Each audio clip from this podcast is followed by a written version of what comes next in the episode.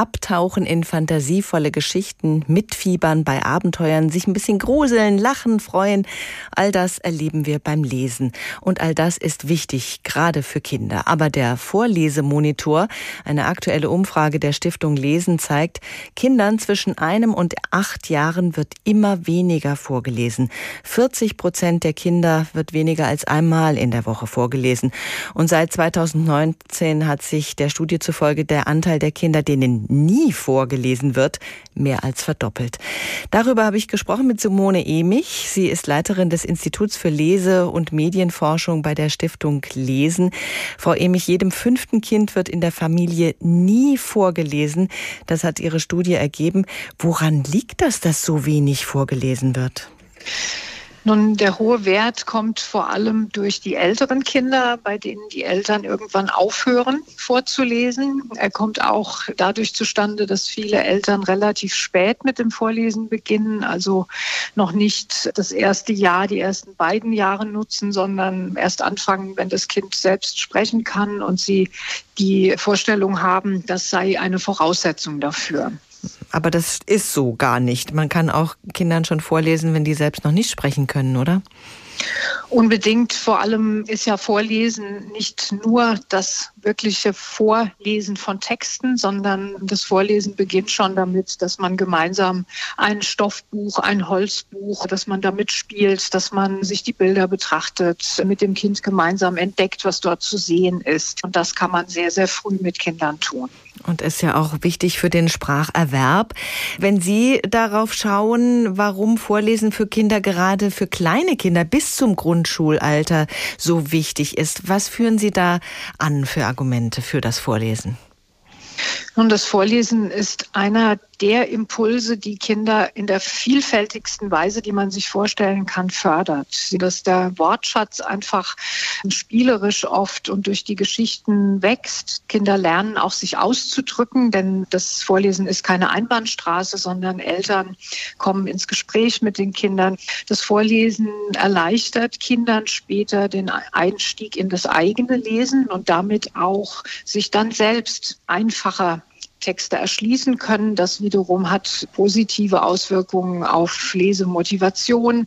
Und man kann auch sehen, dass zum Beispiel die Leistungen, die schulischen Noten in anderen Fächern als Lesen, als Deutsch, Sprachen und so weiter auch im Schnitt besser sind bei Kindern, die regelmäßig das Vorlesen in der Familie erlebt haben. Ja, und nicht zuletzt gibt es einen starken Zusammenhang auch zwischen den sozialen Kompetenzen, Empathie und so weiter, auch der Persönlichkeitsentwicklung von Kindern, einfach weil sie über die Geschichten, über die Figuren ganz viel darüber lernen, wie Menschen handeln, wie sie leben, woran sie leiden, wie sie mit Problemen umgehen und so weiter. Wenn wir auf das Elternhaus schauen, was ersetzt denn das klassische Vorlesen? Werden die Kinder häufiger vor der Glotze geparkt?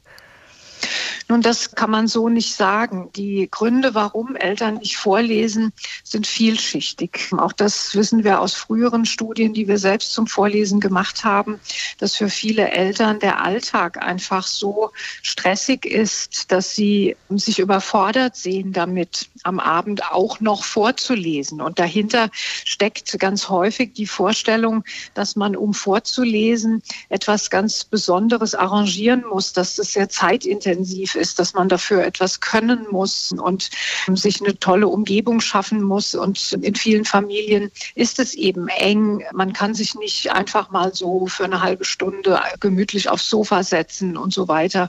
Viele Eltern, gerade wenn es um sozioökonomisch eher benachteiligte Bevölkerungsgruppen geht, sind berufstätig bis spät. Sie arbeiten in Schichtbetrieben, haben vielleicht mehrere Jobs und so weiter. Also der Alltag in Familien ist einer, der auf den ersten Blick für viele Eltern gar nicht kompatibel scheint mit der Aufgabe vorzulesen. Und äh, hier ist es ganz wichtig, Eltern auch zu entlasten von dieser Vorstellung. Vorlesen geht auch mal kurz zwischendrin. Dafür muss man nicht alles toll aufgeräumt haben. Und das ist keine Arbeit, sondern es ist auch etwas, wovon die Eltern ganz viel haben. Es kann auch für die Eltern sehr entspannend sein, mit dem Kind dann gemütlich auf dem Sofa zu sitzen und zu lesen. Die Lesekompetenz geht immer mehr zurück. Erst vor wenigen Wochen kamen alarmierende Zahlen, dass 20 Prozent der Viertklässler nur mangelhaft lesen können. Was ist Ihr Appell? Wie können wir gegensteuern? Wir können gegensteuern, indem wir Eltern ermutigen, Eltern motivieren, ihren Kindern von Anfang an regelmäßig vorzulesen. Am besten jeden Tag, ein paar Mal in der Woche. Zeit mit Kindern zu verbringen und ihnen damit einen ersten Schritt in das Lesen hinein schon zu ermöglichen.